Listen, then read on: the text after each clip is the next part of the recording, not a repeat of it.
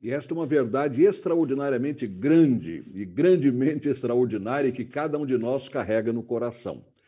Porque vivo está o amanhã eu enfrento. E você, da mesma maneira, nós podemos enfrentar o amanhã. E o amanhã para nós é uma incerteza muito grande, muito grande mesmo. Mas com Cristo, e especialmente com o Cristo vivo, porque não é apenas ter uma ideia de Cristo, uma noção de Cristo, não.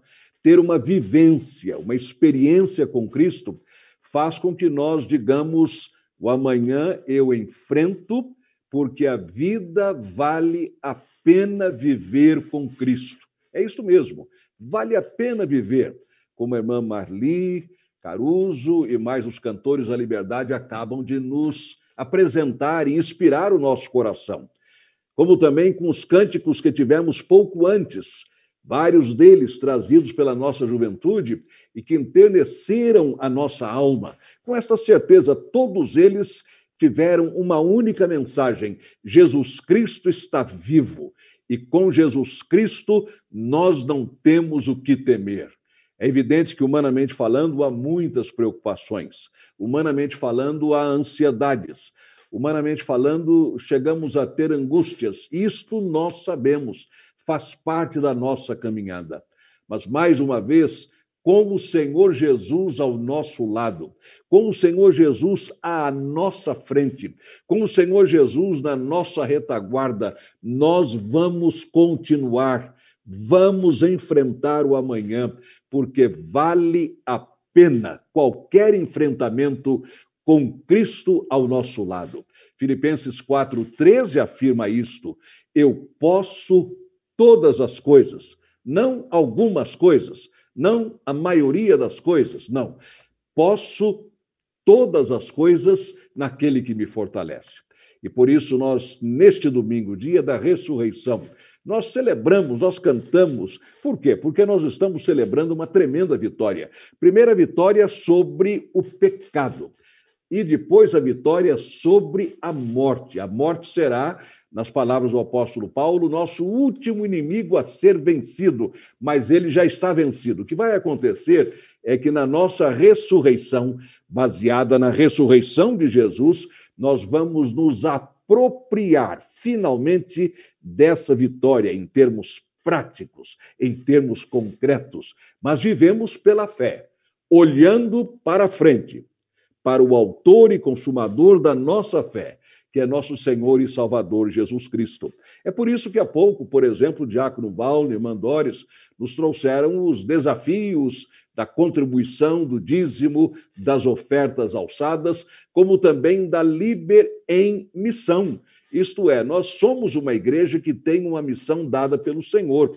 Quando lemos Atos 1:8, nós temos esta missão claramente: Senhor Jesus Cristo, absolutamente vivo, 100% ressurreto, pouco antes de subir de volta para o céu porque nos versículos subsequentes nós já o encontramos em plena ascensão. Ele disse: Vocês receberão poder ao descer sobre vocês o Espírito Santo, e vocês serão minhas testemunhas em São Paulo, Jerusalém, no estado de São Paulo, na Judéia, na Samaria, nas variadas localidades e variadas situações para todas as pessoas, sejam elas quais forem, e até os confins da terra. No exterior, vocês são minhas testemunhas. Somos uma igreja em missão permanente. Quando a pandemia nos pegou de surpresa o ano passado, esta missão não parou porque nós servimos a um Cristo vivo e por isso vale a pena viver a vida e enfrentar o amanhã. Nesta próxima quarta-feira, por exemplo, no culto de oração, a diretoria da igreja fará uma exposição sobre a nossa missão no ano de 2020. O que a nossa igreja fez como igreja é mais uma demonstração da nossa missão. Nós estamos engajados numa grande missão que não vai acabar agora, quando a pandemia se for, e pela graça de Deus ela irá, nós vamos continuar a missão porque essa missão nunca parou desde o ano passado. Aliás, ela nunca parou desde que a nossa igreja foi organizada no dia 30 de abril de 1909. Estamos agora para completar 112 anos. Este é o mesmo aniversário da igreja, este é o mês de 112 anos de missão do Senhor. E por isso vale a pena, vale a pena enfrentar o amanhã e vale a pena viver na presença do Senhor. Por causa desta missão, nós teremos, na continuação deste culto, antes de encerrá-lo, mais uma celebração da ordenança da ceia do Senhor. Nós a celebramos hoje pela manhã. Vamos fazê-lo mais uma vez no final deste culto, todos nós celebrando a ceia do Senhor. Você ainda tem tempo para preparar os seus elementos em casa, isto é, o pedacinho de pão, mais o seu cálice com suco de uva, para que nós juntos participemos, como Igreja de Jesus, da ceia do Senhor daqui a pouco. E eu devo dizer que você que está participando do culto via YouTube pode continuar exatamente onde você está e participar da ceia. Se você desejar entrar na sala Zoom, e então interagir com as pessoas, porque no YouTube você vai interagir através de mensagens no chat. Na sala Zoom, você vai conversar, você vai uh, ver as pessoas, então você pode entrar. O link da sala Zoom para a ceia do Senhor, ela, esse link vai aparecer no próprio chat do YouTube, você vai vê-lo aí. Esse link vai aparecer na chamada para o culto no YouTube. Esse link está no WhatsApp da igreja. Então, há possibilidades de você acessar a sala Zoom e interagir com todos nós. Mas se você quiser continuar apenas no YouTube e interagir pelo chat, da mesma forma, você vai participar da ceia do Senhor. Por quê? Porque somos uma igreja em missão. Vale a pena enfrentar o amanhã e vale a pena viver, porque Cristo vivo está. Nós estamos considerando nesta oportunidade, como parte da nossa missão, aquilo que a palavra de Deus tem para nós. E eu chamo a sua atenção para a leitura no Evangelho de Lucas, no capítulo 24, a começar do versículo número 13. Ali nós temos um encontro do Senhor Jesus com dois discípulos que estavam a caminho da vila de Emaús, cerca de 11, 12 quilômetros a noroeste da cidade de Jerusalém. Estavam caminhando e eis que o Senhor Jesus se aproxima deles. É um dos textos mais comoventes que nós temos na palavra de Deus, particularmente nos evangelhos. E eu quero então ler este texto para você, no meu desejo e na minha oração de que você receba a palavra do Senhor enquanto nós a estamos lendo. Lucas, capítulo 24, a partir do versículo 13. Naquele mesmo dia, dois discípulos estavam indo para uma aldeia chamada Emaús. Interessante que a palavra Emaús quer dizer riacho quente. Cerca, como eu disse, de 11 a 12 quilômetros de Jerusalém, que ficava a uns 10 quilômetros de Jerusalém. E iam conversando a respeito de tudo o que tinha acontecido. Enquanto conversavam e discutiam, o próprio Jesus se aproximou e ia com eles. Porém, os olhos deles estavam como que impedidos de o reconhecer. Tristeza, decepção, como veremos daqui a pouco numa resposta que deram a Jesus. Tristeza pela morte daquele que eles consideravam e aceitavam como o Messias, o Cristo enviado de Deus. Decepção porque aquilo que ele, o Messias, dissera que faria, acabou não sendo feito. Então, os olhos deles estavam impedidos de reconhecer Jesus pela tristeza, pela dor, pela saudade, pela separação, pela decepção, pelo desapontamento. Então ele, Jesus, lhes perguntou: O que é que vocês estão discutindo pelo caminho? E eles pararam entristecidos. Esta pode ser a minha realidade e a sua realidade neste momento. Tristeza profunda, na alma. Pelo sofrimento de Jesus, mas este já passou há 21 séculos, ele ressuscitou, mas tristeza do dia a dia da vida. Tristeza por aquilo que tem acontecido a você muito recentemente.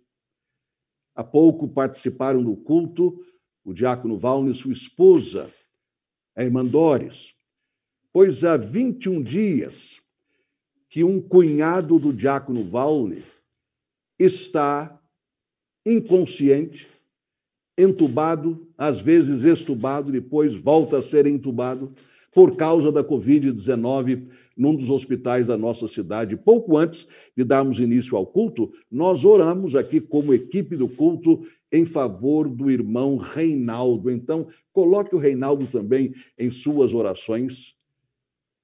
Tristeza, é uma dor, como disse o diácono Valne para mim, pastor.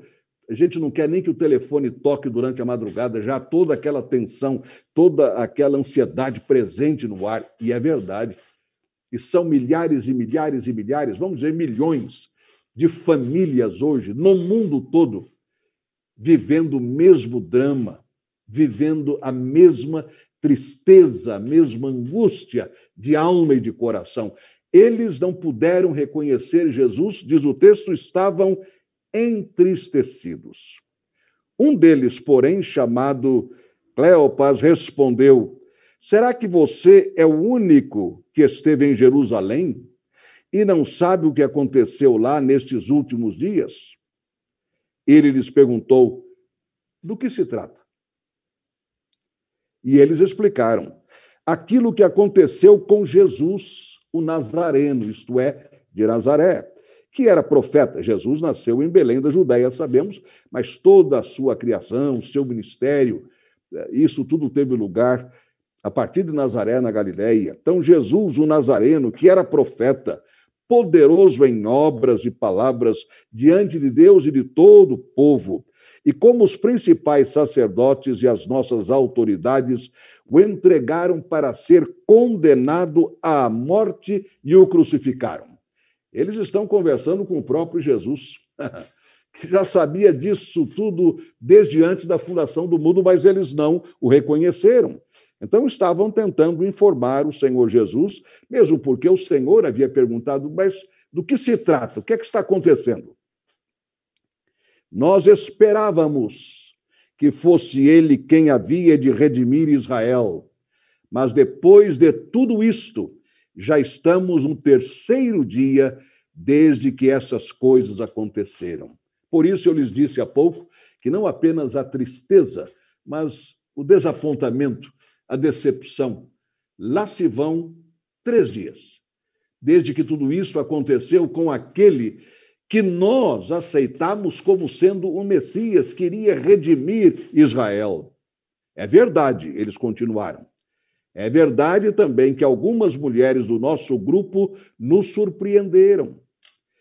Indo de madrugada ao túmulo e não achando o corpo de Jesus, voltaram dizendo que tinham tido uma visão de anjos, os quais afirmam que ele vive. Hoje pela manhã foi feita referência a Mateus capítulo 28, quando a palavra diz que as mulheres receberam a visita daquele anjo que disse: Não tenham medo, não se preocupem, porque vocês estão procurando Jesus mas ele não está aqui, não. Ele já ressuscitou. É por isso que este é um dia tão glorioso para todos aqueles que são discípulos de Jesus.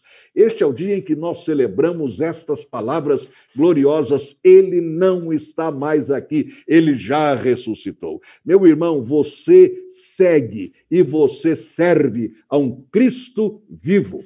Minha irmã, você está seguindo na sua vida diária e você está servindo a um Cristo vivo. E então, de fato, alguns dos nossos foram ao túmulo e verificaram a exatidão do que as mulheres disseram, mas não o viram. Chegaram lá, ele está dizendo aqui, ou eles estão dizendo, a exatidão do que elas disseram. Túmulo vazio, mas e ele? Então ele Jesus lhes disse: como vocês são insensatos e demoram para crer em tudo o que os profetas disseram. Não é verdade que o Cristo tinha de sofrer e entrar na sua glória? É Jesus perguntando a aqueles dois discípulos. E começando por Moisés e todos os profetas, explicou-lhes o que constava a respeito dele em todas as Escrituras. Irmãos, deve ter sido algo extraordinário, fenomenal. E mais adiante nós vamos ver que, em retrospecto, eles sentiram isto. Mas naquele momento, Jesus expõe tudo o que a palavra, tudo o que o Antigo Testamento, a lei e os profetas tinham a dizer sobre ele. Absolutamente tudo.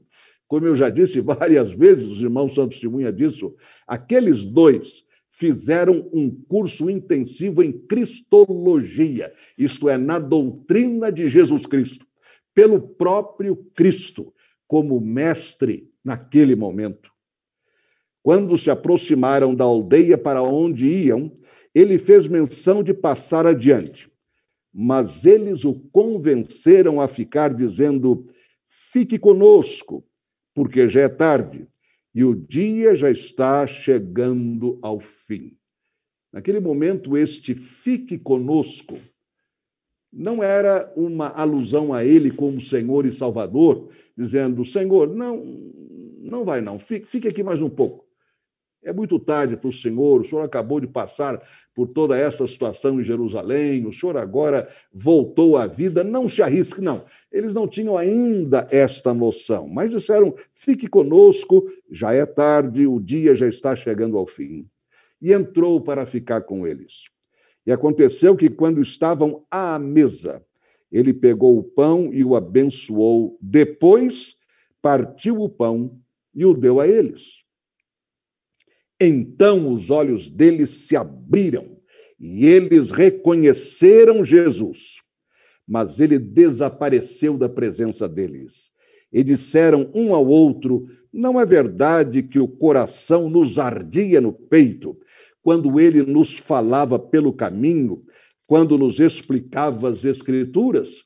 Por isso que eu disse que, poucos minutos depois, eles então perceberam da presença de quem eles estavam. E dizem mesmo, nosso coração estava ardendo quando ele nos expunha as Escrituras.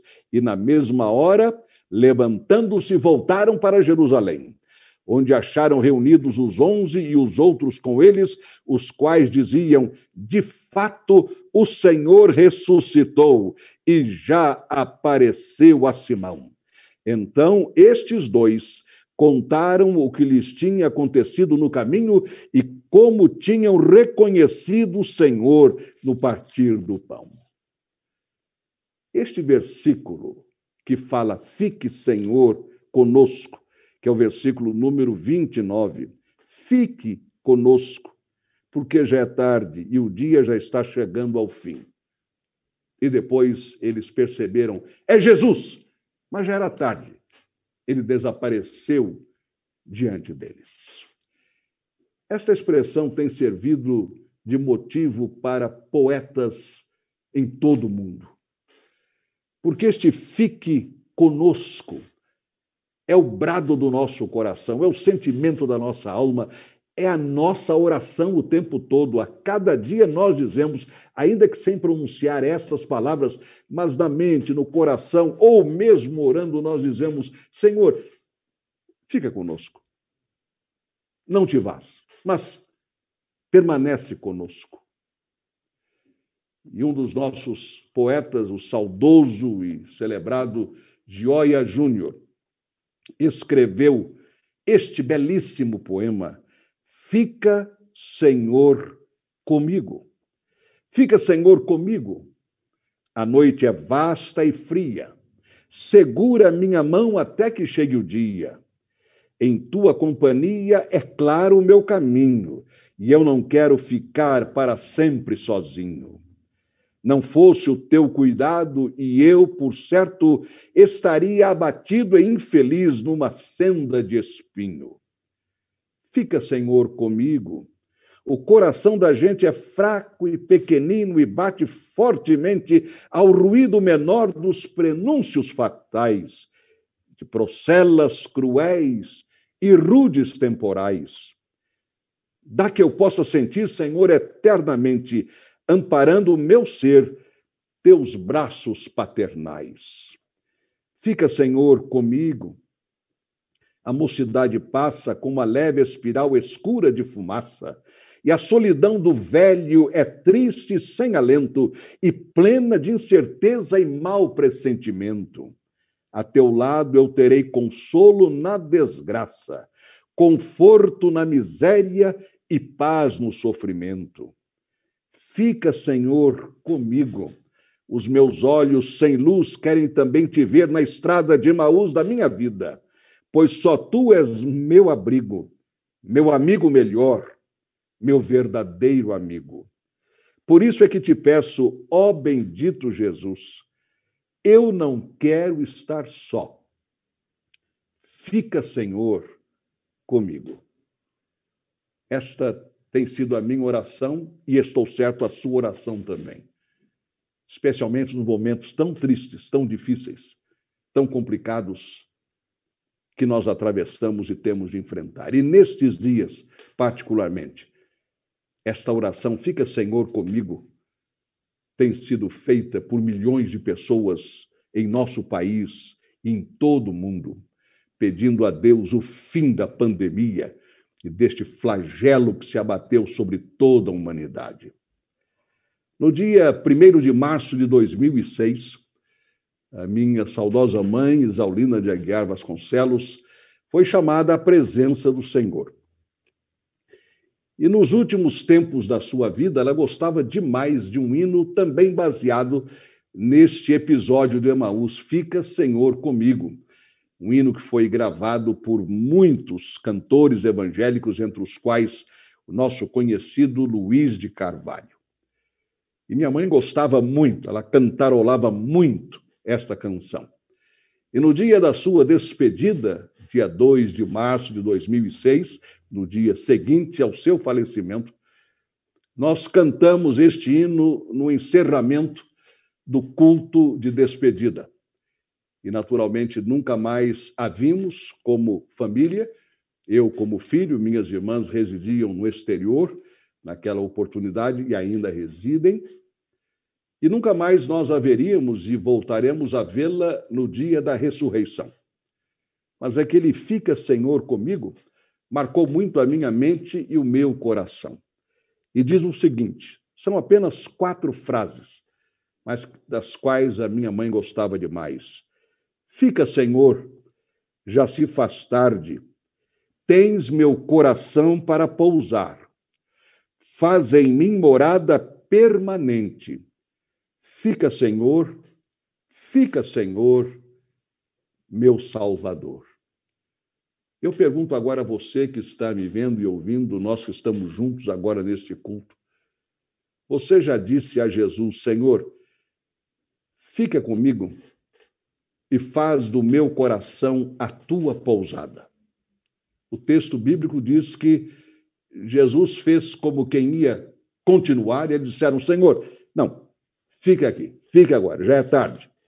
Depois reconheceram que ele era o Jesus ressurreto. Hoje sabemos disso. Os séculos já se passaram.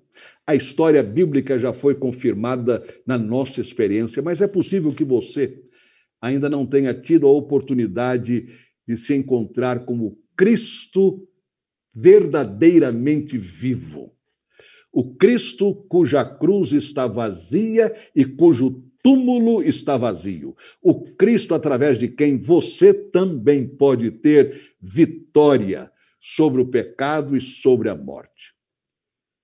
Eu quero convidar você a curvar a sua fronte em oração e a repetir as palavras que eu vou dizer agora. Que você as repita com muita fé, com muita convicção na sua alma, no seu coração, no seu interior. Vamos orar então? Senhor Jesus, fica comigo. Faz em meu coração a tua morada permanente. Senhor Jesus, eu te confesso agora como meu Senhor e Salvador pessoal. Senhor, transforma a minha vida. Enche-me da tua esperança. Enche-me da tua presença. Dá-me, Senhor, a certeza da vida eterna. Senhor Jesus, eu quero viver contigo não apenas nesta vida, mas por toda a eternidade. Faz em mim o milagre do novo nascimento. Senhor, neste domingo da ressurreição, eu abro o meu coração para ti. Faz do meu coração a tua morada permanente, no nome de Jesus, no teu nome, Senhor. Amém.